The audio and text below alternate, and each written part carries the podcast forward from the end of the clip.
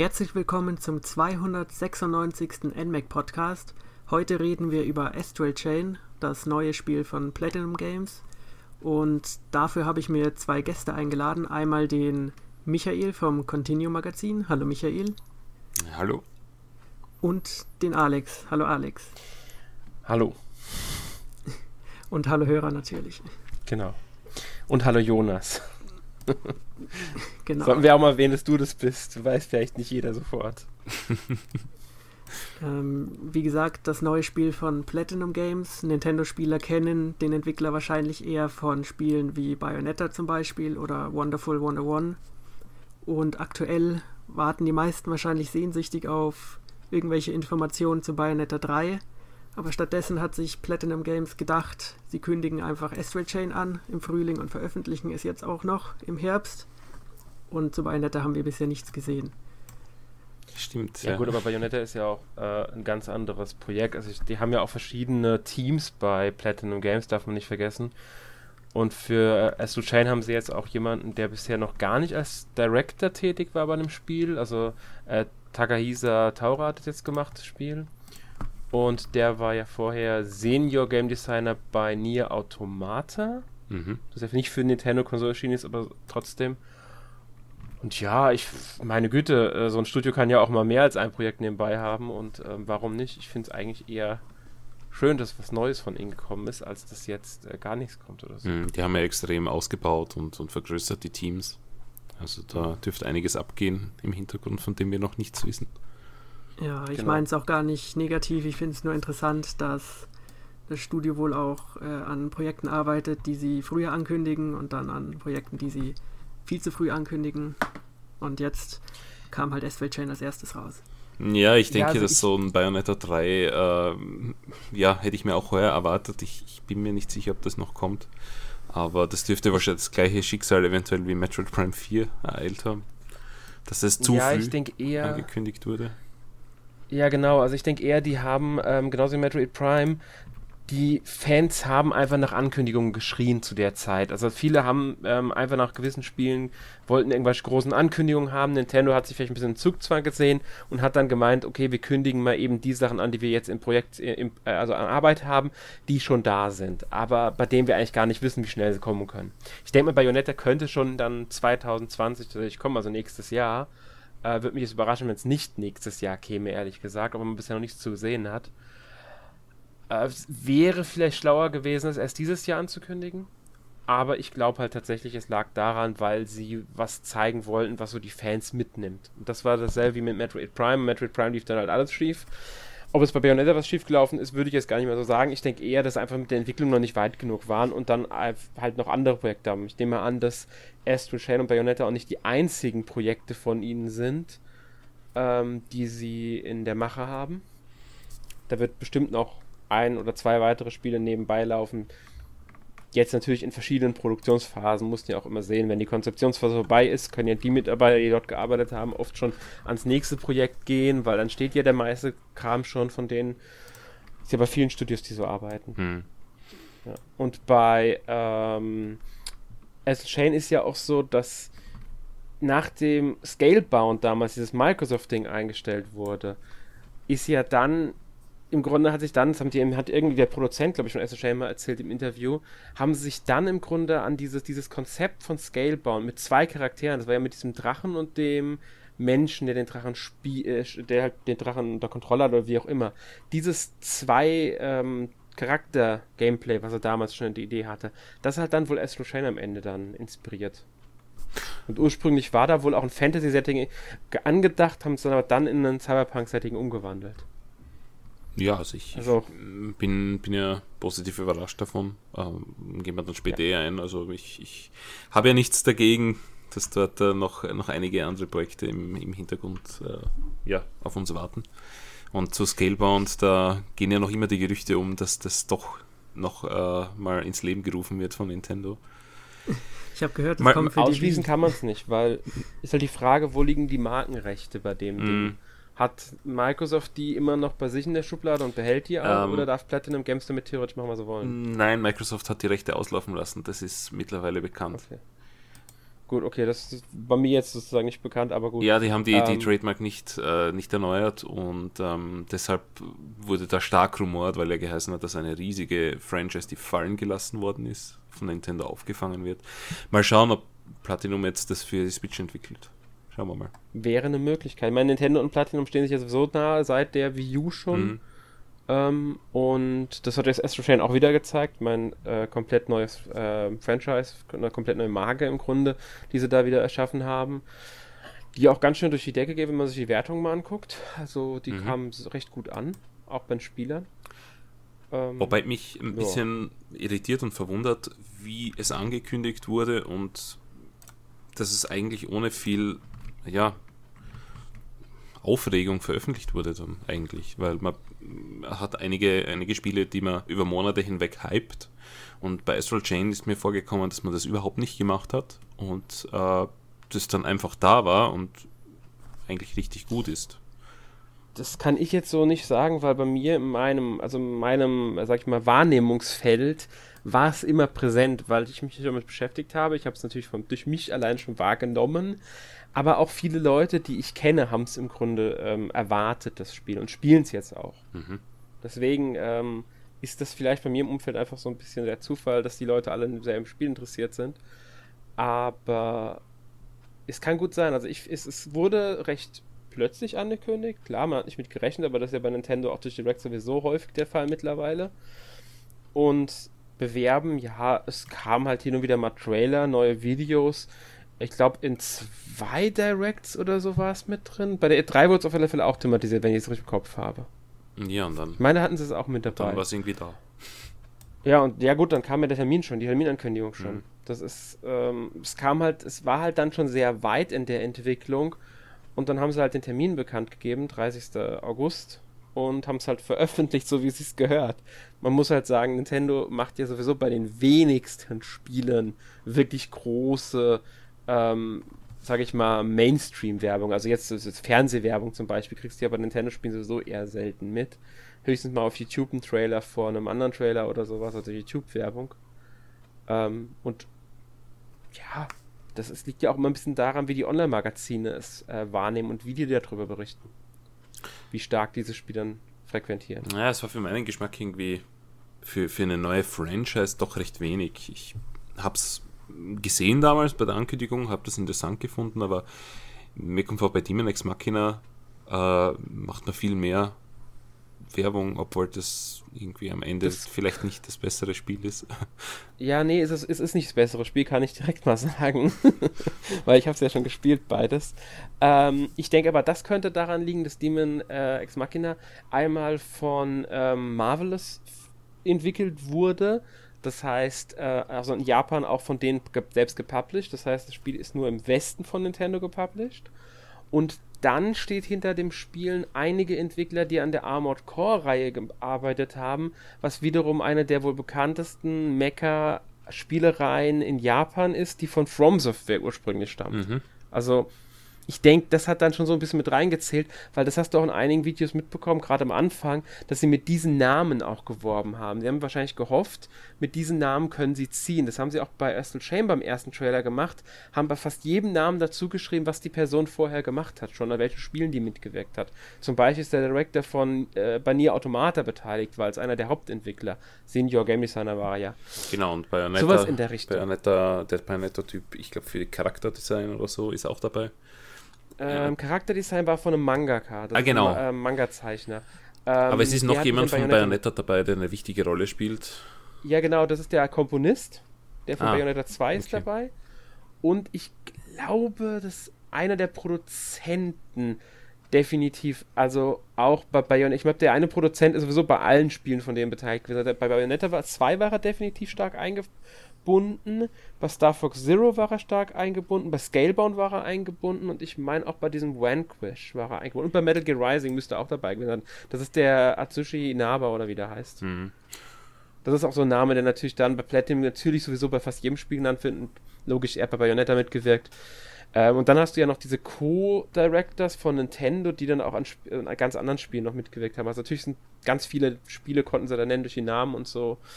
Ähm, Bayonetta, äh, Star Fox Zero, Nier Automata und so weiter. Ja. Jo. Aber ich stimme dir nicht, stimme dir schon zu, das Spiel ist nicht so groß beworben worden, wie man es vielleicht bei einer neuen Marke von anderen Herstellern erwarten würde. Also ein Sony oder Microsoft zum Beispiel würden wahrscheinlich so eine neue Marke etwas präsenter bewerben. Mhm. Wobei man das auch nicht bei jedem Spiel behaupten kann. Ja, aber jetzt sind wir eh schon abgeschweift, vielleicht sollten wir auch den, den Hörern erklären, um was es geht. Weil äh, genau. ich bin mir, bin mir sicher, dass da einige draußen keine Ahnung haben, um was es in Astral Chain eigentlich geht. Ja, Jonas, ähm, was ist ein Astral Chain für ein Spiel? Äh, ich muss gestehen, als ich das Spiel angefangen habe, war ich auch ein bisschen überfordert vom Einstieg. Und zwar geht es um, ich glaube, es spielt in der nahen Zukunft, irgendwann in den 2000ern. Und die, ich glaube 2070 oder 50 oder so. 78, 2078 müsste es sein. Ja. Und die Charaktere 2058 geboren, sind im Spiel 20, also muss es 2078 sein. Du kennst die Details. Ja, ich habe es noch im Kopf, warum auch immer ich das gerade im Kopf hatte. Dann kannst du vielleicht bestätigen, ob das stimmt, was ich jetzt sage, weil nach meinem Eindruck scheint die Menschheit, äh, der scheint es nicht so gut zu gehen und die hat sich wohl zurückgezogen auf so eine Art, ich glaube, sie nennen es Ache, eine künstliche Stadt. Und die mhm. steht jetzt unter Bedrohung der sogenannten Chimären, die aus irgendeiner Dimension kommen und den Menschen das Leben schwer machen. Ja, das stimmt. Ähm, also ich fand es ein bisschen seltsam. Erst, ich weiß gar nicht mehr, nach irgendeinem Kapitel, ich glaube nach dem fünften sogar erst, kriegt man die Möglichkeit, ein paar äh, Akten zu lesen. Ähm, das fand ich halt ein bisschen seltsam, weil genau da steht dann erstmal drin, was überhaupt passiert ist. Und das hätte ich, sowas hätte ich mir optional schon am Anfang mehr gewünscht, dass ich ein bisschen mehr erfahre schon am Anfang. Man erfährt ein bisschen was, also es gibt diese Arsche, das hast du richtig erzählt. Ähm, die, die Menschheit hat sich darauf zurückgezogen und lebt dort. Und ähm, die werden halt aus dieser anderen Dimension, die sie Astralebene nennen, angegriffen von den Chimären. Und es gibt diese Krankheit, die nennen sie Rot, wie, Rotbefall, nee, wie, wie hieß die nochmal? Irgendwas mit also Rot. Ich habe es auf, auf, Englisch gespielt, aber es ist die, die rote Materie, die halt das Problem macht. Ja, genau, rote Materie ist, es, ist das Objekt, aber die haben für die Krankheit einen Namen, der halt irgendwie rotbunt oder irgendwie sowas war. Ich weiß, kommt gerade nicht mehr drauf äh, ganz. Und ähm, dadurch verwandeln die Menschen sich dann halt in so eine Art, ja, Monster, Zombie, wie man es auch nennen will. Äh, die greifen halt auch alle anderen an und um die, die, diese Krankheit muss halt eingedämmt werden. Und dafür eine, gibt es eine Spezialeinheit, die nennt sich Neuron. Und am Anfang spielt man halt einen von zwei Charakteren. Man kann sich selbst auswählen, wen man wählen möchte. Das ist im Endeffekt, äh, ob man einen männlichen oder einen weiblichen Charakter haben will. Gibt, ich sag mal, es gibt Einstellungsmöglichkeiten beim Aussehen, aber die sind eher so ja, rudimentär, andere Gesichter, Haarfarbe, Augenfarbe, andere Frisuren und so ein Zeug. Interessant finde ich, ist der jeweils andere, den man nicht wählt, als Zwillingsgeschwisterlein, also Zwillingsbruder oder Zwillingsschwester, auch im Spiel drin ist. Die beiden sind halt äh, auch Polizisten und schon am Ende des ersten Kapitels, deswegen ist kein großer Spoiler, äh, schließen sie sich dann auch Neuron an und kämpfen dann äh, mit dieser Spezialeinheit gegen diese Chimären, die halt normale Menschen eigentlich gar nicht sehen können. Und ja, Dafür kriegt man halt eine Legion, das sind äh, so, so, so, eigentlich gefangene Chimären, die durch eine Kette, die Astral Chain, woher kommt wohl der Titel, ähm, kontrolliert werden können und halt an den jeweiligen Benutzer gebunden sind. Und mit denen kann man halt dann diese Chimären bekämpfen und vernichten und so weiter und so fort. Natürlich spitzt sich es alles noch ein bisschen weiter zu im Laufe der Geschichte, da will ich aber jetzt gar nichts also zu viel verraten, weil es sind auch, gibt auch ein paar Spoiler dabei ähm, die man jetzt vermeiden möchte. Und ja, es ist ein Cyberpunk-Setting. Äh, die Entwickler haben auch selbst angegeben, dass sie sich ähm, von Sachen wie, also Anime wie äh, Ghost in the Shell oder Appleseed haben inspirieren lassen. Ist nicht alles irgendwie von Ghost in the Shell inspiriert worden? Zumindest im Cyberpunk-Setting in Japan würde ich sagen, ja da ist vieles von inspiriert worden. Aber ich meine, es ist ja nicht, nicht schlecht, also es ist ja ein interessantes, cooles Setting. Ja, also ich mag das Setting sehr gerne. Ich bin so, äh, mag so Cyberpunk sehr gerne. Ähm, mir gefällt auch die Geschichte sehr gut, muss ich sagen. Ich finde die ähm, äh, spannend und interessant. Äh, ich habe auch schon Charaktere, die ich nicht mag, muss ich ehrlich sagen, besonders einen. ähm, Gut. Ja, und äh, das ist nämlich Akira. Also ich habe, vielleicht sollte man ja, dazu wirklich? sagen, also ich habe ähm, ich hab einen weiblichen Charakter gewählt. Also habe ich Akira, ähm, ist immer, Akira heißt immer das Geschwisterlein von einem, also der Zwillingsbruder, Zwillingsschwester. Egal wen man wählt, ist es immer Akira heißt ähm, Zwilling. Und ich muss ehrlich sagen, ich mag Akira nicht. Okay. Also in deinem Fall magst du den männlichen nicht. Genau. Ich finde aber, äh, das liegt auch mit, es liegt am Verhalten, wie der geschrieben ist, was natürlich die Absicht dahinter ist. Ich sage jetzt nicht, dass ich die Figur schlecht geschrieben finde an sich. Ich finde ihn nur unsympathisch. Wie er agiert, wie er auf manche Sachen reagiert, wie er sich auch entwickelt zum Teil, finde ich ihn äh, unsympathisch als ähm, Charakter. Das heißt aber nicht, dass ich die Figur an sich ablehne oder schlecht geschrieben finde. Das sollte man. Ich finde, er ist wahrscheinlich eher gut geschrieben, weil ich ihn so als nicht so sympathisch empfinde. Auf der anderen Seite ist er natürlich auch wieder, hat er seine sympathischen Seiten. Das darf man auch nicht vergessen dabei. Also, er hat ja auch so ein, immer äh, logischerweise ein Interesse an, an meiner Spielfigur, weil ist ja Geschwister und sowas. Ja. Also ich nehme mal an, vielleicht kannst du das bestätigen oder, oder dementieren, dass äh, prinzipiell immer nur das Geschwisterchen ausgetauscht wird, je nachdem, welchen Part man spielt. Oder ändert sich an der Story grundlegend was? Also nee, soweit ich weiß, also soweit ich auch gelesen habe, ich habe es ja nur, wie gesagt, nur mit dem einen Charakter gespielt, mhm. ähm, ändert sich daran überhaupt okay. nichts. Also das ist ähm, wirklich, die Charaktere werden ausgetauscht und ich meine, so, sogar die Charakterzüge und Dialoge bleiben komplett identisch, nur halt anders vertont. Ähm, da denke ich mir dann halt, wenn sie schon einen Sprecher für beide Charaktere hatten, hätten sie auch den Hauptcharakter vertonen können. Genau, das ist. Stimme, Hauptcharakter. Das ist einer der Punkte, den ich auch nicht verstehe, weil. Äh, das habe ich mir während des Spielens eben gedacht, dass wenn, wenn das Geschwisterchen eben äh, voll vertont ist und mit mir redet und der Hauptcharakter einfach stumm bleibt, so wie Link in Zelda, dann ja, was passiert, wenn ich den anderen Charakter am Anfang wähle? Dann wird der wahrscheinlich nicht stumm bleiben. Also macht das irgendwie keinen Sinn, dass der stumm ist. Es, es ist komisch einfach. Ja. Es ist auch komisch. Es redet wirklich immer nur der Begleiter, sag ich mal, von der Hauptfigur, weil man ist nicht immer nur mit Akira unterwegs. Kann auch mal sein, dass was weiß ich, ein anderer Kollege dabei ist. Äh, es reden immer nur die Kollegen. Und auch wenn man angerufen wird, ähm, ist es nicht man selbst, der auf diesen Anruf antwortet, außer mit dem Auswahlmenü. Also da tauchen, tauchen manchmal so ein paar äh, Optionen auf, manchmal kann man sogar mehrere Fragen stellen und kriegt darauf Antworten. Manchmal wählt man halt einfach nur zwischen zwei Optionen aus ähm, das, was es steht, wird halt gesagt, aber es wird nicht ausgesprochen. Es ist halt so wie in zum Beispiel auch Skyrim, da spricht der Charakter ja auch nicht. Und ich finde es einfach ein bisschen seltsam, weil da fehlt einfach was. Und Bayonetta zum Beispiel hat es ja auch anders gemacht. Bayonetta ist ja gerade deshalb so ein guter Charakter, weil sie vertont ist. So wirkt halt äh, der eigene Spielcharakter ein bisschen wirklich nur wie so ein Avatar, den man spielt. Da, der, der hat die, die, obwohl es eine charakterliche Anzeichen für die Figur gibt und die Figur eindeutig auch ein paar Sachen ähm, anders sieht als andere, zumindest wirkt es auf mich manchmal so, wird es nicht so gut vermittelt, weil die Figur einfach nicht spricht. Da hätten sie wirklich diesen Schritt gehen sollen und sagen sollen, okay, wir vertonen den Charakter auch. Diese äh, Multiple-Choice-Sachen, also wo ich dann was entscheiden kann, so kleine Sachen, was jetzt keinen großen Einfluss auf die Story hat, muss man vielleicht dazu sagen, ähm, hätten sie ja trotzdem drin lassen können. Das wäre ja nicht schlimm gewesen. Haben ja andere Spiele auch. Mass Effect zum Beispiel als großes Beispiel jetzt mal. Oder ein Fallout 4 hat es ja auch gemacht. Ja, oder jedes andere Spiel. Einfach. Ja, viele andere Spiele.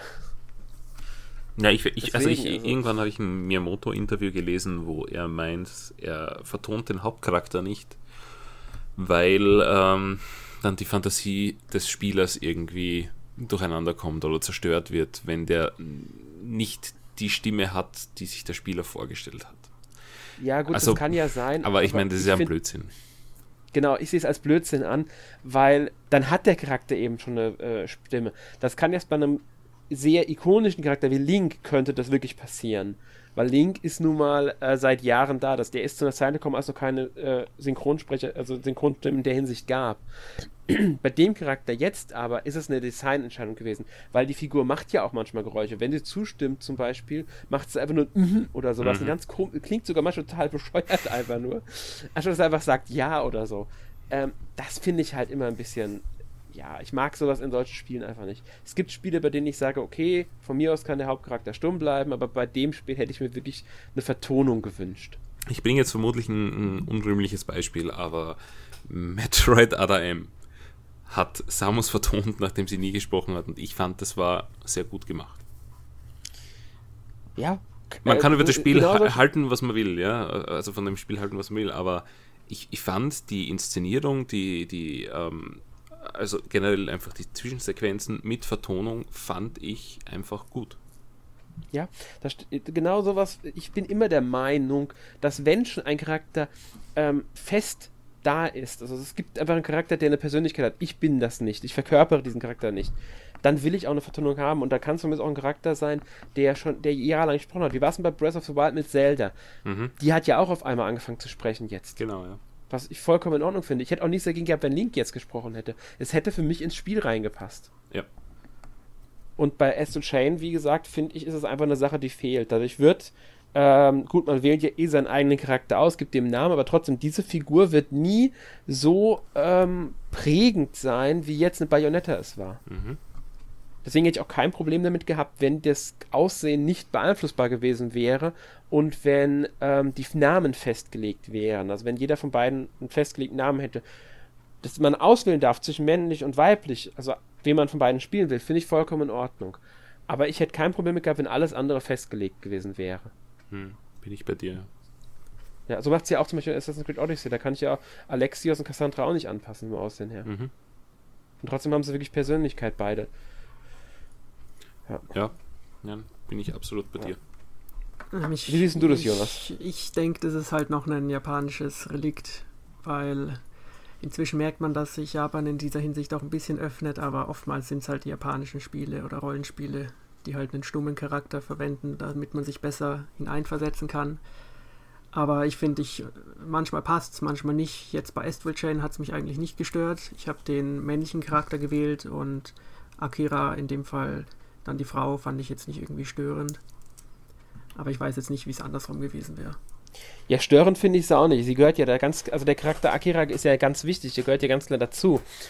Ähm, um es mal klarzustellen ich finde die Figur nicht störend. Ich finde sie sehr wichtig und auch gut, dass sie drin ist. Aber manchmal finde ich diese Reaktionen von dieser Figur einfach unsympathisch. Das ist das Problem. Äh, weil es kein Problem ist. Es halt sagt ja, dass sie bei mir eine Wirkung erzielen mit dem Charakter. Aber gut, ich würde einfach mal sagen, ich denke mal, unsere Meinung zu den Vertonungen ist klar, aber nur wegen japanischem Relikt wenn ich mir mal so ein paar westliche Spiele angucke, also jetzt Skyrim als Beispiel und bis zum vierten Teil auch Fallout, die haben ja auch auf die Vertonung verzichtet. Und das nicht, das gibt es auch einige mehr Spiele, die den Hauptcharakter nicht unbedingt immer vertonen. Auch wenn es natürlich im Westen nicht so oft vorkommt wie im Japanischen. Ja, vor allem Nintendo ist da ja immer sehr strikt gewesen in der Vergangenheit. Ähm, ich will noch auf ja, einen Punkt zu sprechen kommen und zwar, wir ja. haben ja gesagt, die zwei Geschwister haben natürlich auch einen Vater, der heißt Max und ist so mhm. eine Art ja, Elite-Soldat in der Truppe. Ähm, aber ich finde, es ja, ist der jetzt der zweite, die zweite Vaterfigur in sehr kurzer Zeit, dem ich irgendwie nicht abkaufe, dass es die Vater von, von der Hauptfigur ist. Und die andere war ähm, in Fire Emblem. Ich weiß nicht, wie es euch da ging. Ich, ich wollte gerade sagen, äh, wenn, wenn zweite Figur, äh, da kannst du nur über Fire Emblem reden. ja, ja. eigentlich. Aber ähm, Max, also er ist Captain erstmal von Neuron, kann man vielleicht dazu sagen. Er ist ja auch nur der Adoptivvater, wie ja auch ganz früh verraten wird im Spiel. Also er ist ja nicht der ähm, richtige leibliche Vater. Mhm. Das sagt das Spiel ja direkt von Anfang an. Das haben sie, glaube ich, sogar schon in den äh, Trailern verraten gehabt oder in der Story-Beschreibung stand das schon drin. Ja, ja, das dass sie nur adoptiert früh. sind. Das sollte man vielleicht dabei nicht äh, vergessen, dass er im Grunde schon als amtierender Polizist diese beiden Kinder aufgenommen hat. Klar, er hat sie erzogen, er hat ihnen die Windeln gewechselt, wie er, wie er glaube ich, in einem Nebengespräch im zweiten Kapitel schon sagt oder sowas.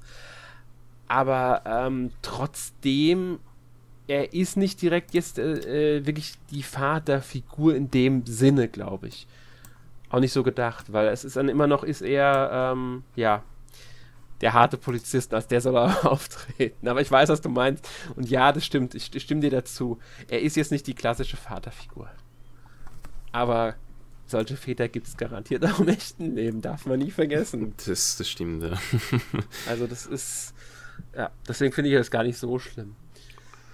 Ja, aber gut, das Spiel besteht ja Gott sei Dank nicht nur aus Story, sondern auch aus einem recht äh, coolen Kampfsystem in meinen Augen. Ähm ja, und da sollte man vielleicht kurz anmerken, was ich nämlich sehr interessant fand, was von, ich glaube, Produzent oder Director mal verraten wurde. Das Gameplay stand zuerst. Sie haben im Grunde das Spiel um das Gameplay aufgebaut. Mhm, ist immer gut. Das kann ich mir sehr gut ja, vorstellen ist, bei dem Spiel. Ja, und das ist halt, ähm, das ist anders als hat ähm, der Director nämlich gesagt, genau anders die entgegengesetzte Sache wie damals bei Nier Automata, da hat Platinum Games ja die Entwicklung auch übernommen. Da haben sie im Grunde ähm, anders den anderen Weg gebaut. Also sie haben nicht das Szenario um das Gameplay gebaut, sondern das Gameplay um das Szenario gebaut. Logisch, weil es einen Vorgänger gab. Finde ich nur interessant, dass, dies, dass, dass ähm, sie das Gameplay zuerst im Grunde hat, darum das Szenario und alles aufgebaut haben. Vermutlich hat Nier Automata dann auch nicht so gefunkt bei mir. Ich, ich habe das irgendwie nach drei oder vier Stunden aufgehört zu spielen. Das Kann ich nicht Also da geht es mir wie Michael. Endlich habe ich jemanden gefunden. Ich fand es ein grandioses Spiel, aber gut, okay, es geht heute nicht um genau, ja. Nein, aber, aber das ist der Punkt, ähm, also worauf ich hinaus möchte, ist, äh, weil sie es die andere Richtung gemacht haben. Also man merkt, mhm. dass das, das Gameplay first war und der Rest halt danach. Und ja. deswegen hat es irgendwie sofort bei mir gefunkt, gebe ich zu. Ähm, Finde das äh, sehr interessant und, und auch sehr cool, die Möglichkeiten, die man hat mit diesem Kampfsystem. Und es ist auch mal ähm, was ganz anderes, was man sonst eben spielt heutzutage. Ja, ich würde es auch als Herzstück bezeichnen, obwohl man teilweise gar nicht so viel kämpft, wie man meint, weil mhm. man auch eine Menge Nebenbeschäftigungen hat und dann auch die ganzen Ermittlungspassagen und so. ja, man muss dazu Teil sagen, einnehmen. genau, es ist halt auch ein irgendwie, also es erinnert mich teilweise an Eleanor, weil du einfach irrsinnig viel äh, forscht und, und die Umgebung anschaust, weil du natürlich ein Kopf bist, der an einen Tatort gerufen wird und dort eben ja, Dinge untersuchen muss. Und äh, anfangs stockt das Spiel schon sehr, das muss man auch sagen. Da ist das Pacing nicht hundertprozentig gelungen, äh, weil vor allem in den ersten zwei Kapiteln hast du irrsinnig viel Tutorial. Und ja, diese Trainingsmissionen stimmt, ja. und da muss ich ehrlich sagen, die ersten zwei Kapitel haben mich eigentlich ein bisschen abgeturnt. Äh, dann ist es sehr viel runder geworden und äh, der, der, Spielfluss war einfach besser gegeben danach. Ja. Also man hat noch immer Rätselphasen, ja, äh, Forschphasen und dann eben diese Actionphasen. Und ich finde, dass das Spiel ein besseres Actionspiel als das Vorspiel ist. Auf jeden Fall. Ja, aber man muss halt irgendwie beides Passagen. machen, ja. Ich muss sagen, ich mag beide Passagen. Also ich mache auch wirklich unglaublich gerne diese Nebenquests. Ich, ich laufe gerne durch diese Welt und ähm, also mir gefällt beides wirklich gut. Ich mag den Actionanteil. Es ist ganz klar, dass äh, in, dem, in der Hinsicht das bessere Action, also als Actionspiel besser. Aber ich finde es gut, dass dieser andere Teil drin ist. Und auch, dass das nicht komplett, sag ich mal, also es ist ein lineares Spiel, aber ich finde es schön, dass die äh, Gebiete manchmal ein bisschen weitläufiger sind, dass ich da auch mal ein bisschen was erkunden kann, ein bisschen was finden kann auch, äh, Nebenmissionen habe und sowas. Also das, das mag ich an dem Spiel auch. Ja, ich, ich sage gut, nicht, dass es schlecht ist, aber es ist definitiv ein besseres Actionspiel. Ja, ähm, ja die, die Level sind ähm, jetzt nicht so riesig, wie man meinen möchte, aber sie haben einige äh, ja, versteckte Passagen und, und Winkel, wenn man dort äh, dieses Red Matter entfernen möchte oder auch alle Side Missions, hat man schon ein bisschen was zu tun und auch ähm, ja, die, die Level wirklich äh, Winkel für Winkel zu erkunden. Finde ich cool und ja, es gibt ein bisschen Abwechslung. Es, du hast nicht diesen Action-Overload. Also ich finde es ja auch insgesamt gesehen gut, dass es solche ruhigen Passagen gibt. Ähm, ja, also ich meine, später im Spiel wird es dann eh weniger. Aber logisch ist es. Ja, aber ähm, ja, ich finde, ich finde, es passt als, als Synergie schon zusammen. Würde mir das Spiel jetzt aber nicht kaufen, weil ich ein Detektiv sein möchte. Nee, das auf keinen Fall, weil das, das will es aber auch gar nicht sein, das Spiel. Das, man, man, muss ganz klar sagen, es ist ein Action-Adventure mit einem stärkeren Action-Anteil als einem Adventure-Anteil. Mhm. Was aber auch die Absicht dahinter war. Sie haben dieses Ermittlungssystem, denke ich, auch als zweites hinzugefügt. Ich denke mal, das Kampfsystem und das Action-Teil war schon als erstes, weil sie haben ja auch, wie gesagt, das Dual-Character-Gameplay aus ähm, Scalebound als Inspiration genutzt. Und ich denke, sie wollten das Spiel einfach noch ein bisschen erweitern, hm. damit sie ähm, nicht nur dieses Action-Ding haben. Weil ich denke mal, wenn es nur das Action-Ding gewesen wäre, hättest du das Spiel auch deutlich schneller durchspielen können, dann wäre es ein deutlich kürzeres Spiel geworden. Genau, äh, weil man muss dazu sagen, es gibt elf Kapitel und jedes dauert ungefähr eineinhalb Stunden plus minus. Das heißt, ja, man kommt auf so ja, 15 bis 20 Stunden, je nachdem, wie viel oder wie, wie viel Zeit man sich halt lässt, ne? Insgesamt. Ja, man kann schon, man kann schon deutlich mehr damit verbringen, würde ich fast sagen. Ähm, also ich habe jetzt schon deutlich mehr Spielzeit drauf. Es hängt halt auch wirklich davon ab, wie stark guckt man sich um. Ähm, wie viel trainiert man, muss man auch sagen, mhm. weil man kann ja in diesem Trainingsraum auch immer trainieren. Und ähm, führt man wirklich alle Gespräche, auch die, die nicht mit Nebenquests zusammenhängen, weil man kann ja auch einfach teilweise gerade in der Basis einfach mit den Leuten quatschen, ohne dass dann irgendwas passiert, sondern einfach nur, dass ein Dialog gezeigt wird, kann man ja theoretisch ausfallen lassen. Und dann gibt es ja, wie gesagt, diese ganzen Nebenquests und äh, den, wie Red Matter sagt ja, die rote Materie, die man einsammeln kann, für die man ja auch belohnt wird, wenn man möglichst viel davon sammelt in einem Level und so weiter und so fort. Dann kann man ja, also das steckt ja auch noch ein bisschen mehr in der Hinsicht drin. Genau, also es ist ja so aufgeteilt wie bei Anetta, dass man, dort waren es halt Verse pro, pro Kapitel, wenn man alle gefunden hat, hat man halt eine coole Bewertung bekommen. Das gleiche ist bei Astral Chain, also man kann Fälle oder, oder Missionen übersehen, die dann halt nicht in die Wertung einfließen. Ja. Genau. Ähm, was wir vielleicht noch ansprechen sollten zum, zu den äh, zwei verschiedenen ähm, ja, Szenarien, also diese Rätselmissionen, da muss man eigentlich ja, die, die, den Tatort oder die Gegend erkunden und hat da dieses Iris, das ist so ein äh, zweiter alternativer Modus, in dem man quasi die ganze Welt als Wireframe sieht und äh, als Hologramme und dort aber auch ähm, gewisse äh, vergangene Events sozusagen nachspielen kann, unter Anführungszeichen, oder, oder wiedergeben kann und man dann eben ähm, ja, gewisse Vorkommnisse untersucht. Also zum Beispiel, wenn ja. da jetzt ein Roboter runtergeschossen wird, dann sieht man das eben, man kann das verfolgen, wohin auch der Schuss geht oder welcher Schuss getroffen hat. Also es ist recht, recht witzig eigentlich, äh, interessant und das zweite ist eben dann das Kampfsystem, auf das wir eigentlich näher eingehen sollten noch, dass die, die Zuhörer auch wirklich wissen, wovon wir reden. Ja, auf alle Fälle. Ganz kurz möchte ich noch ja. so anmerken.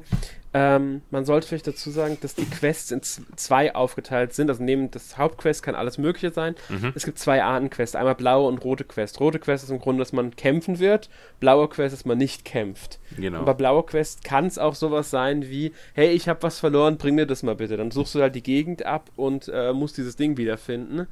Ähm, nur so als Beispiel. Es gibt aber natürlich auch ganz äh, andere blaue Quests, bei denen du dann, was weiß ich, einen flüchtigen Verbrecher fangen musst oder so. Mhm. Oder jemanden durch Befragung überführen musst, dass, dass, dieser Typ überhaupt der Verbrecher dann ist. Ja. Also, oder du trägst vielleicht... Eis quer durch die Gegend. Was? Ja. Im Endeffekt ist es wirklich meistens so, man läuft durch die Gegend, äh, aktiviert sein Iris, scannt Sachen, untersucht Sachen und meistens findet man es dann relativ einfach raus. Aber es gibt, äh, es gibt auch ein paar schöne, äh, sag ich mal, blaue Nebenquests, die jetzt nicht mit Kampf sind. Das einzige Problem, das ich noch habe, und das habe ja? ich bei jedem Spiel, das ungefähr das gleiche Konzept hat.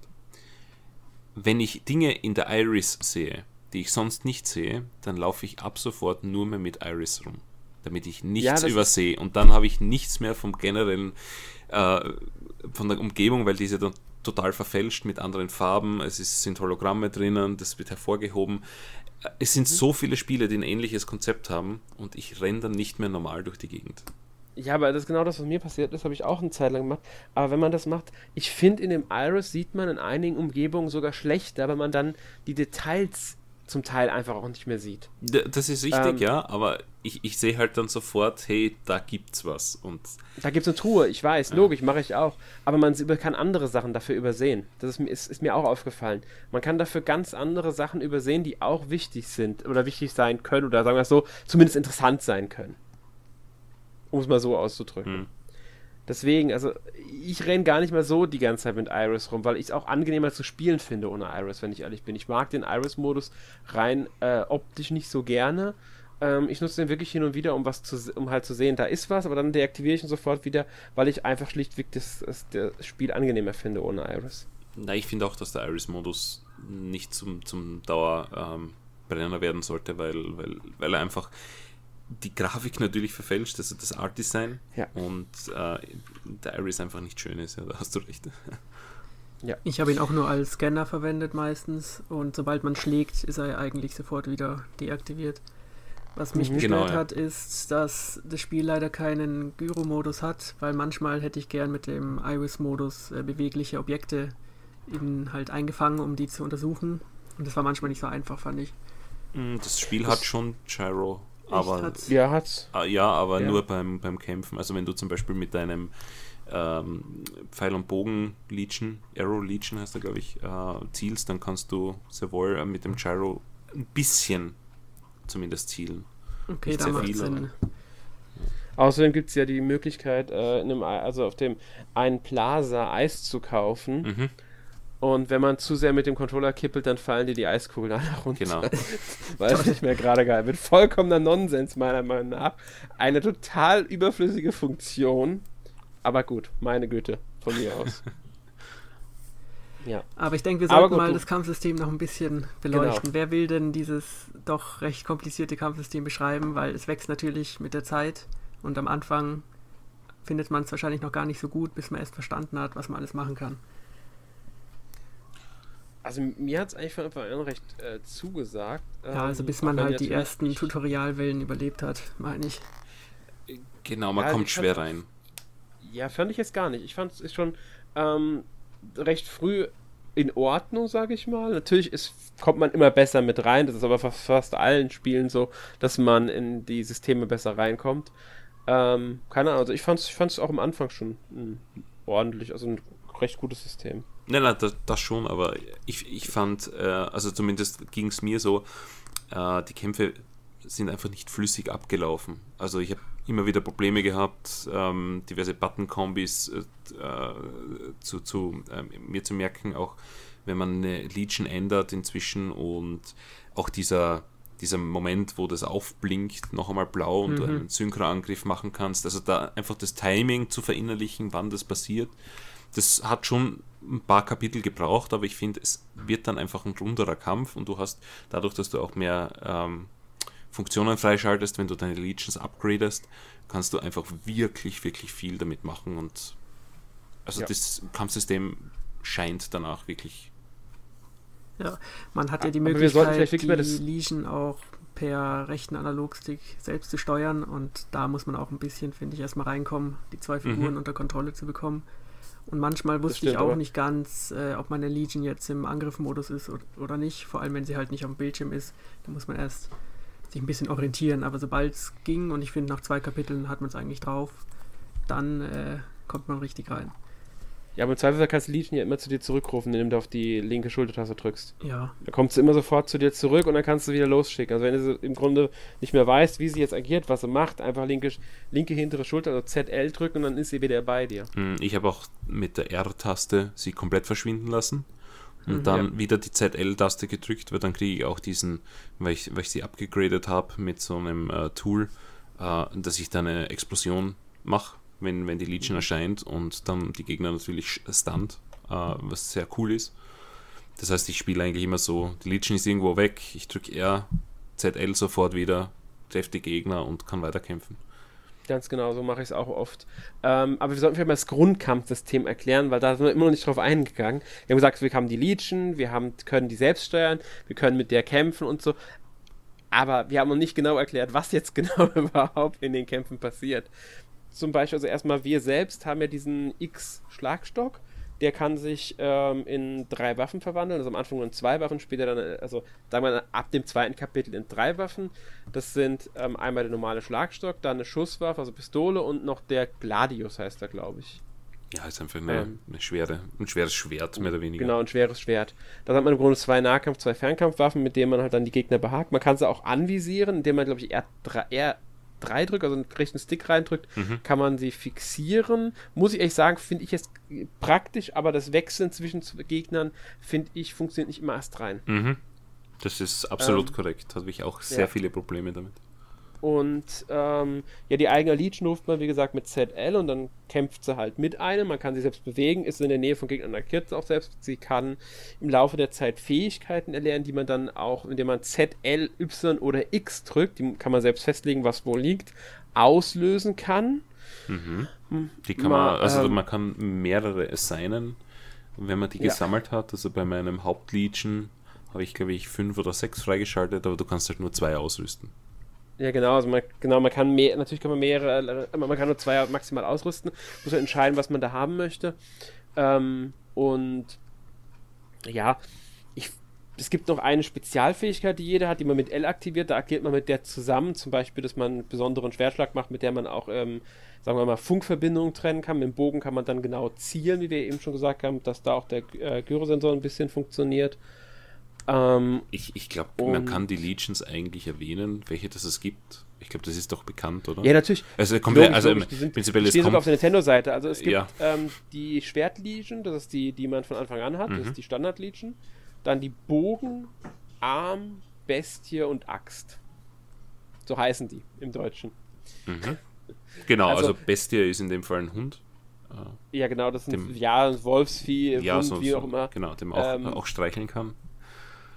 Mit, die, die, auf der kann man sogar zum Beispiel auch reiten als Beispiel. Ja, schneller, schneller. fortbewegen und der kann sag, auch schnüffeln, also Fährten aufnehmen. Ja, und das graben. ist eine der wichtigsten Fähigkeiten von dem. Also mit der, das nimmt Fährten auf und dann folgt das auch einer Spur. Kann auch im Boden an bestimmten Stellen, also vorgegebenen Stellen graben. Die Armlegion kann zum Beispiel Sachen anheben, schwere Sachen und werfen. Ähm, mit der Bogenlegion kann man, wie gesagt, zielen und dann auch weiter entfernte Ziele abschießen. Die Schwertlegion kann unter anderem halt diese Funkverbindungen trennen oder andere Sachen aufschlagen. Ähm, oder kann äh, Passanten von diesem Rotschub, heißt es glaube ich sogar tatsächlich im Deutschen, diese Krankheit, hm. heilen, wenn die verseucht sind. Genau, man kann auch noch, äh, wobei das ist generell ein Feature vom Spiel, ähm, belauschen. Das kann man ja mit. Ja, genau, belauschen, stimmt, das geht auch noch. Das geht auch noch, wenn da muss man weit genug von Leuten entfernt sein, die markiert sind. Da kann man Legion hinschicken und kann dann auch äh, die belauschen lassen. Muss dazu sagen, um Legion zu steuern, funktioniert fast alles, indem man ZL hält. Hält man ZL, kann man die im rechten Stick bewegen. Hält man ZL und drückt A, kann man diese besondere Fähigkeit auslösen. Viele Funktionen funktionieren halt, indem man das drückt. Mhm. Man kann sich selbst auch bewegen, während man das macht, aber die Kamerasteuerung hat man halt dann nicht mehr. Genau, ja. Dann nimmt das Spiel automatisch, was mal besser, mal schlechter funktioniert. Ja, ich finde, in den meisten Fällen funktioniert es eher schlecht. Ja. Also muss man wirklich mal so sagen, also ich finde es zum Teil echt ätzend, weil da willst du dich, ähm, muss sagen, es gibt auch diesen Kettensprung, da bewegt man Legion über irgendwo anders hin, mhm. teilt dann ZL und drückt eher äh, ZR, um sich dorthin zu ähm, begeben zur Legion. Ähm, und wenn man im Grunde über einen Abgrund geht und unten, in die Ebene weiter unten, dass man es nicht mehr gescheit sieht, das andere ist. Statt dass man die Kamera so drehen kann, dass man von oben nach unten drauf guckt, das geht nicht, weil das Ding anders wieder einstellt. Das ist total schwer dann einzustellen, wo, ja, da, klar, ich weiß, es liegt daran, weil die Steuerung in der Hinsicht, muss man sagen, vielleicht ein bisschen überladen ist. Wobei ich es trotzdem nach einiger Zeit recht eingängig finde. Aber das ist, die Kamera ist dann nicht immer die ideale Sache, sag ich mal. Gut, ich finde auch, dass das Platforming äh, die Schwachstelle des Spiels ist. Ja. Ich bin auch sehr oft runtergefallen. Hm. Und das Problem ist auch, manchmal hängt man dann halt irgendwo an der Kante und fliegt dann nicht zur Legion durch den Kettensprung, sondern fällt dann halt runter. Ich muss aber sagen. Ja, gut, aber das ist hm, beabsichtigt. Ja, da gibt es ja sogar dann diese Säulen, um die man sich rumschwingen kann. Die so. überhaupt nicht funktionieren, leider. Bei mir hat ich, mit den Säulen hatte ich nie Probleme. Also, ich, also bei der Säule habe ich eine 50-50 Chance, ob das funktioniert oder nicht. Also die, ich finde die wirklich, wirklich nervig und, und furchtbar. Also das Aber ich, ich, ich sag auch, ich mag diese Sequenzen auch nicht. Obwohl sie funktionieren, mag ich sie nicht. Ich finde das alles ein bisschen. Ja. ja, du musst auch, wenn du, wenn du dich irgendwo anders äh, hinziehen ähm, lässt, quasi, musst du auch aufpassen, dass du nirgendwo anstößt, ansonsten fliegst ja. du sofort runter. Ja. Also Und auch wenn die, wenn die Kette schon zu weit gezogen ist, zieht der dich im Grunde mit. Das kann also auch passieren, wenn du im Grunde versuchst, an eine Stelle zu kommen, ob du dich rüberziehen kannst, ja.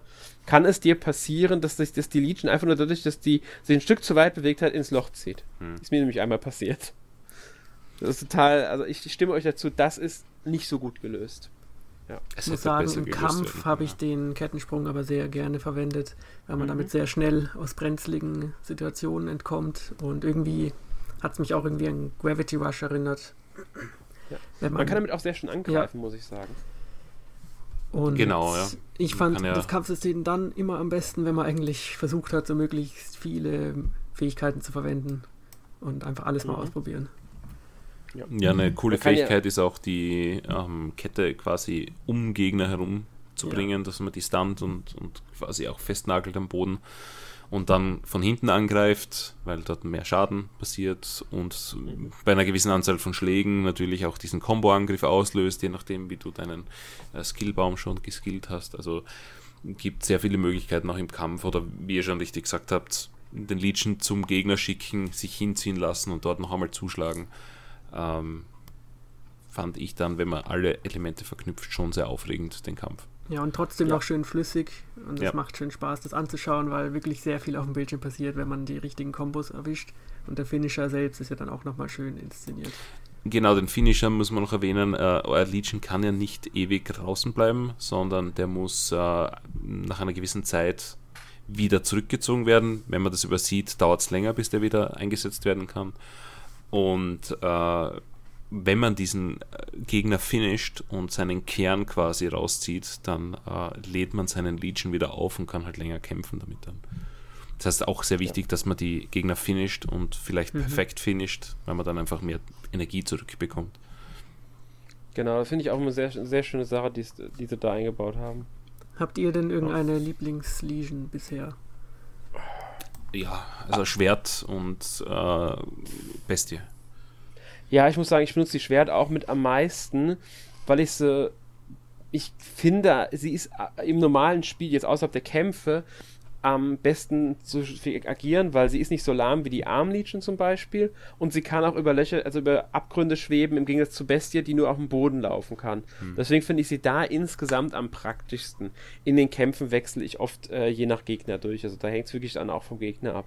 Muss man ähm, auch, weil manche Gegner haben ja einen, ja. einen Side, äh, also einen zweiten Gegner mit sich der genau. verhindert, dass man die angreift und manche sind im Boden drinnen, dann muss man sie eher schnüffeln und rausholen andere muss man erst durchschneiden. Äh, also mhm. deshalb muss ja. man ja ohnehin durchwechseln. Also finde genau. ich auch sehr gut halt auch. Und, und das bringt halt Abwechslung rein irgendwie. Ja, und deswegen, also da wechsle ich dann viel durch. Ich, ich habe jetzt keine direkte Liebling, also ich würde jetzt sagen, am meisten kämpfe ich wahrscheinlich mit der Schwertlegion, einfach weil ich so standardmäßig aktiviert habe. Ich wechsle manchmal auch mitten im Kampf einfach durch. Das ist ganz unterschiedlich. Ja, wahrscheinlich nehme ich deswegen auch die Schwertlegion am meisten, weil man halt damit am meisten Übung hat. Aber ansonsten mag ich auch die Spezialfähigkeit der Arm Legion. Da kann man sich ja sozusagen wie in den Mecha in den reinsetzen und dann einfach alles zu Brei hauen. Hm. Ja, das finde ich auch ganz lustig, die Fähigkeit. Muss man nicht denken, einfach nur noch draufhauen. Hm. Ja. Ja, wir haben jetzt über die Legions ja gesprochen. Die kann man ja, wie wir auch schon erwähnt haben, anpassen, neue Fähigkeiten erlernen. Dafür verdient man ja in den Kämpfen diese Gencodes, heißen die, glaube ich, oder? Mhm. Also quasi äh, Fähigkeiten, Punkte, die man dann in Skilltrees investiert. Genau, also Standard. also gibt ja verschiedene Währungen mehr oder weniger. Also Materialien gibt es und du brauchst halt ja. unterschiedliche Dinge.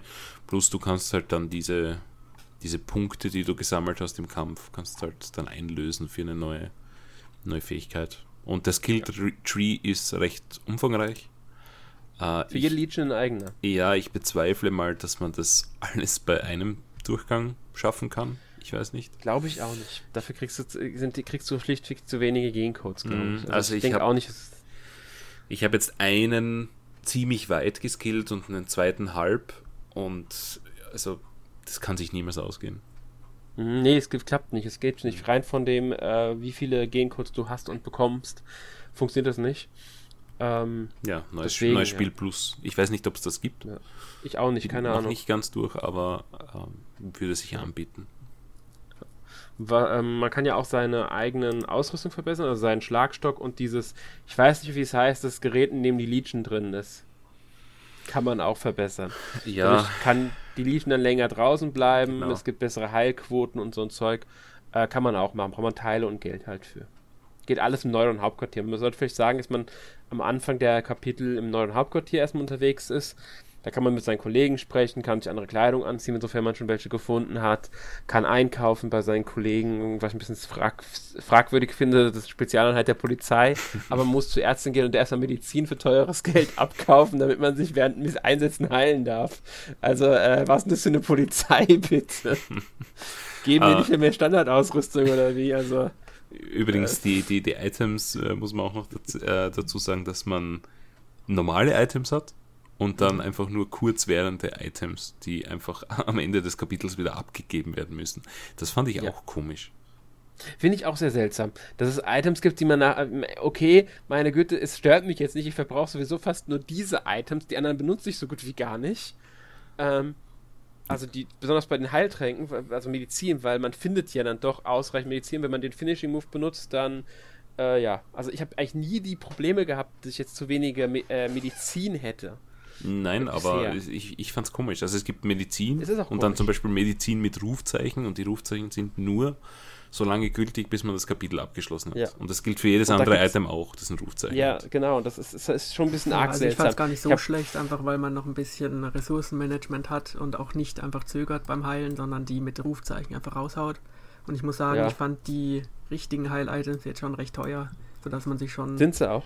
schon umschaut nach den äh, kurzfristigen Heil-Items. Vielleicht mhm. ist das eh, oder macht es mehr Sinn, wenn man auf einem höheren Schwierigkeitsgrad spielt. Weil ich ja, spiele es in, in normal ähm, mhm. und, und vielleicht ist es da anders, dass man dort wirklich Panik bekommt. Ja. Also man muss jetzt sagen, man schaltet auch, wenn man das Kapitel das erste Mal geschafft hat, einen weiteren Schwierigkeitsgrad frei. Hm. Sollte man vielleicht auch sagen. Und man kann jederzeit zu den alten Kapiteln zurückkehren. Mhm. Sollte vielleicht auch angemerkt werden. Also man kann jederzeit sagen, okay, ich jetzt, bin jetzt zwar in Kapitel 5, aber ich möchte gerne nochmal Kapitel 2, weil ich irgendwas verpasst habe. Irgendeine Nebenquest oder weil ich jetzt eine Fähigkeit habe, die ich damals noch nicht hatte. Also wie will ich dahin zurück, sofern man das dann da überhaupt benutzen darf, das habe ich noch nicht ausprobiert, ehrlich gesagt. Aber ich denke mal einfach schon, weil es gibt einfach in, Sachen, in Kapitel 2 oder 3 gibt es Sachen, die kannst du zu dem Zeitpunkt noch gar nicht äh, erlangen, weil dir die entsprechende Legion einfach noch fehlt. Genau, das ist, das ist richtig und deshalb ähm, gehe ich stark davon aus, dass man New Game Plus freischaltet, weil mm, ja, und, und, und seine halt Legions mitnimmt. Ja, das denke ich auch. Und man hat halt wirklich die Möglichkeit, ähm, in den Kapiteln zurückzuspringen und da denke ich dann, dass man dann auch schon die entsprechenden hm. Legions mitnimmt. Ähm, macht ja irgendwo auch Sinn. Von daher äh, muss man, müsste ich eigentlich mal aussuchen, habe ich bisher aber irgendwie komplett überhaupt nicht bedacht gehabt, weil ich einfach das Spiel weiterspielen will die ganze Zeit. Ähm, ja. Ja, genau, also es macht ja auch Spaß. Also das ist, es motiviert ja. ja. Ich, ich, möchte auch mehr, mehr davon haben und äh, ich meine, ich bin jetzt gleich durch. Aber ja. ich weiß nicht, ob ich es ein zweites Mal noch spiele, aber zumindest für einmal motiviert es schon sehr und ja. es bringt, denke ich einmal, die, die, also genug Abwechslung mit, dass einem nicht langweilig wird. Oder dass ja. Also ich hätte mir noch nicht einmal gedacht, hm, das ist jetzt Fahrt, ich hoffe, es ist bald vorbei. Ja, das habe ich mir auch nicht gedacht. Ähm, was mir aber noch eingefallen ist, was wir noch gar nicht angesprochen haben, sind die, ist die Astralebene, in die man ja auch kommt. Ja. Schon im okay. zweiten Kapitel, glaube ich, war das, das erste Mal. Ähm, also das sind dann im Grunde so Zusatz, äh, es ist in jedem Kapitel oder fast jedem Kapitel ist es drinnen und auch sehr wichtig. Es sind, man kann es als eine Art Dungeon bezeichnen, würde ich fast sagen. Ja. Es ist sehr halt geradlinig, aber. Ja, es ist sehr geradlinig. Es gibt ein paar Rätsel darin, die auch, finde ich, recht ordentlich sind. Es ist optisch halt immer sehr ähnlich, was aber storymäßig voll, vollkommen in Ordnung für mich erklärt wird. Dass es halt so da aussieht, dass da keine große Abwandlung, Abweichung gibt. Ich finde die auch recht gelungen, die Gebiete. Da gibt es halt nicht so groß mit Ermittlungen. Es gibt zwar manchmal ein paar Nebenquests, also ja, Nebenquests, die sind trotzdem für die Story, also fürs Weiterkommen wichtig, aber so, dass du halt erstmal was finden musst in einem gewissen Bereich.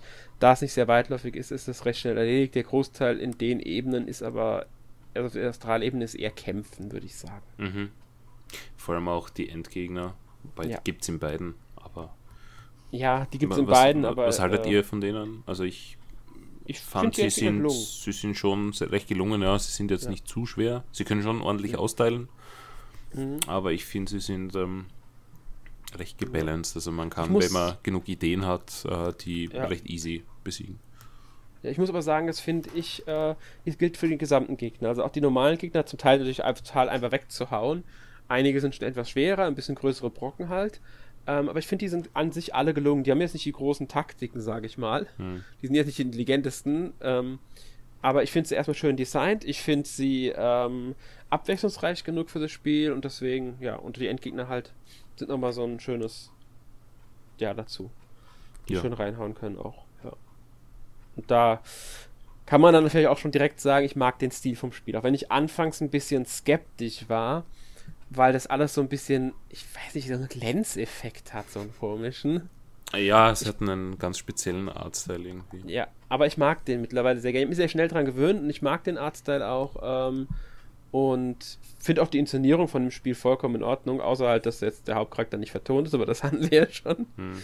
Ansonsten mag ich die Inszenierung, ähm, die Zwischensequenzen, also ich finde ich find einfach, wie das Spiel erzählt wird, außer dass halt das Pacing am Anfang jetzt nicht so gut ist, äh, finde ich das ähm, ja, gut umgesetzt alles auch.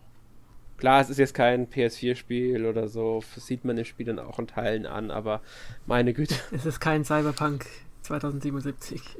Ja, Gut, aber, aber ich meine, der Grafikstil ist ja. ja. auch dafür ausgerichtet, dass der, sag ich mal, gut altern kann. Ja. Es ist ja nicht genau. ein ultra realistisches ähm, Grafik, ähm, Art Design, sondern schon Comic-mäßig, also oder Manga-mäßig. Ja, es hat einen Anime-Look einfach. Ja, Anime. also es hat ganz klaren Anime-Look, das Spiel. Und das passt auch drauf. Also ich, ja. klar, dort gibt es bei manchen Texturen einfach äh, Pixelbrei, aber lustigerweise beim, beim Call sein, also wenn, wenn man einen Anruf bekommt, ich finde, das ist total unscharf und man sieht es auch eindeutig. Aber gut. Ja, meine Güte. Also meine Güte, so ist es. Es, es. es mindert jetzt nicht den Spielspaß. Genau.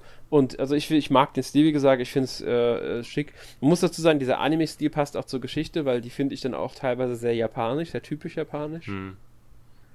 Ähm, sehr typisch Platinum auch zum Teil. Ja, doch. Ähm, ja, also wenn man das kennt, das ist, kann man auch über den Soundtrack eigentlich sagen. Wir haben ja schon gesagt, dass es der Komponist ist, der auch bei Bayonetta 2 mitgewirkt hatte. Ähm, Satoshi Igarashi ist das.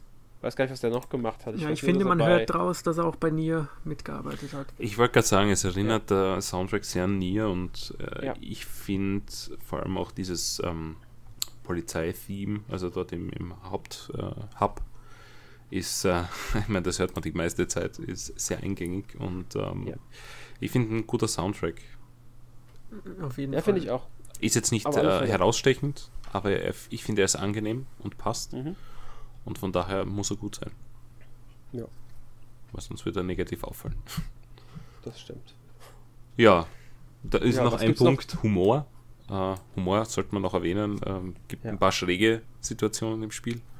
Ja, ich sag nur Lappy. ja, äh, so richtige Anime-Momente. ähm, ja, wird man überrascht und es gibt auch ein geheimes Katzen äh, ja, Abtei quasi in der Polizeistation. Und man hm. kann Katzen sammeln. Natürlich. Ja, man kann Katzen sammeln. Muss ja sein. Man muss ja irgendwas sammeln können. oh, und man kann ähm, Toilettenpapier sammeln, also verschiedene Stimmt, Arten ja. von Toilettenpapier. Weil man findet nämlich in jedem Level eine Toilette oder kann sie finden. Die sind teilweise, finde ich, recht gut versteckt. Ja. Ähm, dann kriegt man halt einen, was weiß ich, einen Verkehrsplan oder eine Plane oder sowas und die muss man dann auch immer in der Basis der, äh, also jemandem bringen, ähm, ja, der Toilettenfee bringen. ich bin mal gespannt, was passiert, wenn man das wirklich in jedem Level geschafft hat, die Toilette zu finden. Ja, ich habe einige nicht gefunden. Wie du schon ja, sagst, sie sind echt, echt gut versteckt. Ich habe die in den ersten beiden Kapiteln nicht, weil ich da nicht drauf geachtet hatte, das noch nicht so im Blick hatte. Und jetzt im sechsten Kapitel, die habe ich, auch noch, hab ich auch nicht gefunden gehabt. Ansonsten habe ich sie alle bisher. Ich bin halt aber auch noch nicht durch. Also von daher kann es gut passieren, dass ich mir noch ein paar, äh, ja, dass noch ein paar nicht hin, also finden werde. Ja. Jo. Ja. Ähm, ich denke, das ja. war dann eh schon ziemlich alles, was man zu dem Spiel sagen könnte, oder? Ja, ich denke auch. Du hast ja schon gesagt, dir hat es sehr gut gefallen. Ja, ähm, wenn ich ein Fazit ziehen müsste, was ich jetzt muss, dann würde ich sagen, es ist ein ein überraschend guter Einstieg in eine neue Franchise. Ich hoffe, dass es mehr davon gibt, vielleicht. Also, ich meine, es hat sich ja, ähm, denke ich, nicht so schlecht verkauft, äh, was man so gelesen hat in den ersten Tagen. Ähm, ja, es ist jetzt kein Bayonetta. Ich finde, Bayonetta ist noch immer besser als das, auch wenn man es nicht direkt vergleichen kann, aber äh, ja, dieser Dual-Modus, den es zu spielen gibt und wir haben, wir haben noch vergessen, es gibt einen Koop-Modus, äh, wo man auch mit einer zweiten Person spielen kann.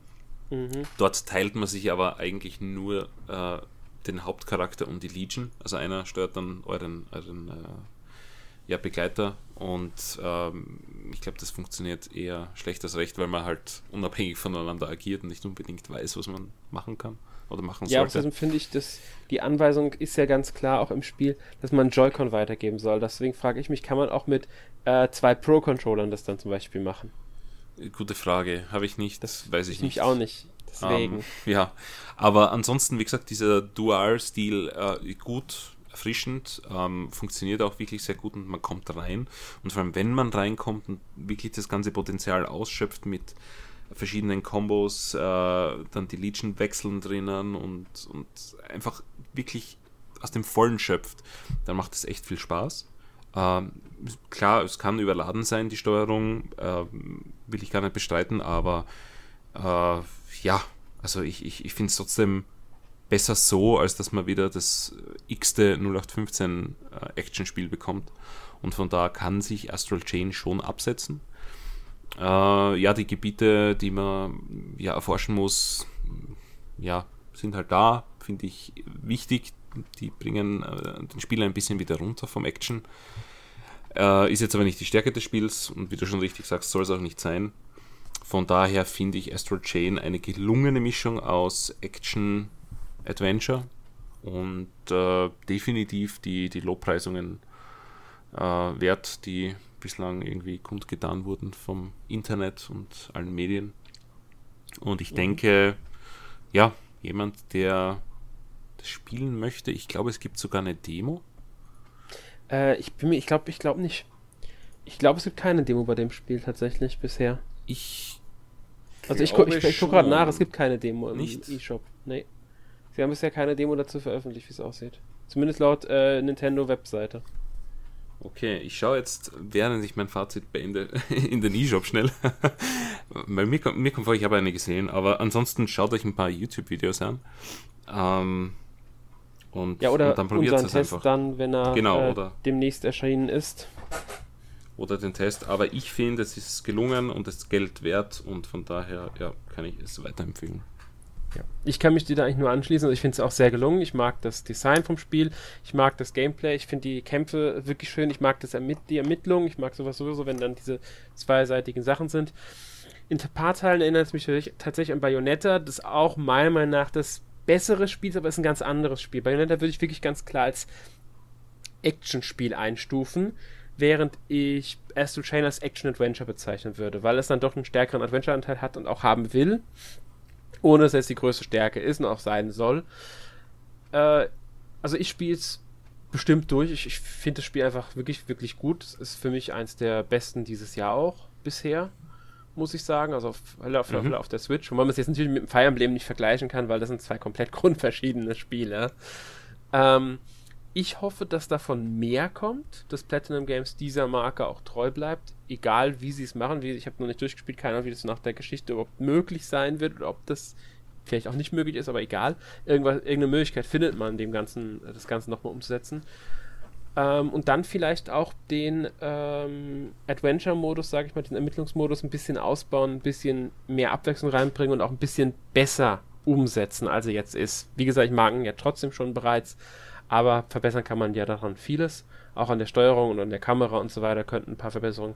Aber ich würde mich freuen, wenn es wirklich ein Astro Chain 2 geben würde. Und alle, die daran interessiert sind, die halt Cyberpunk-Settings mögen und so, die sollten sich das Spiel wirklich mal genauer ansehen. Also gerade auch aufgrund dieses äh, Kampfsystems, dieses Dual-Character äh.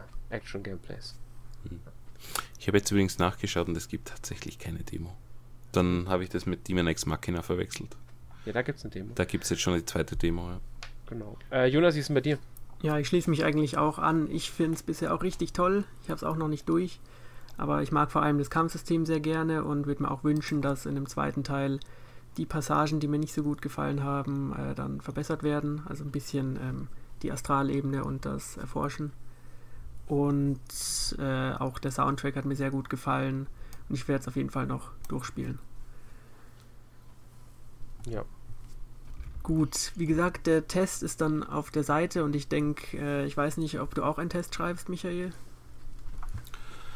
Ähm, eventuell. Okay, Vielleicht lasse ich den Podcast für sich sprechen, aber ansonsten findet man den auf der Webseite. Genau, auf äh, continue-magazine.at. genau. Und ansonsten... Der letzte, letzte Österreicher hier noch. naja, also Wann war Emil? Aber ab und zu noch Emil. ja, Emil ist manchmal ja noch zu Gast, also. Genau. Nächste Woche gibt es natürlich auch wieder einen Podcast und zwar schauen wir uns da ein kleines japanisches Entwicklerstudio ein bisschen genauer an. Und zwar geht es um die Tokyo RPG Factory, die ja inzwischen schon drei Spiele veröffentlicht haben, die auch auf der Switch erschienen sind. Das bekannteste wohl ist wohl I Am Setsuna oder das letzte Oninaki. Und ich denke, die Experten in dem Fall sind dann Alex und Erik. Und ich glaube, ihr macht es, oder? Ja, ja, wir machen das wahrscheinlich dann schon. Werdet ihr ja dann auch nächste Woche hören, wer dann dabei ist letztlich. Vielleicht schließt uns ja noch jemand Drittes an. Das hört ihr dann nächste Woche. Exakt. Dann bedanke ich mich bei euch, dass ihr heute da wart und ich bedanke mich bei den Zuhörern fürs Zuhören und bis zum nächsten Mal. Ciao. Bis dann. Tschüss. Tschüss.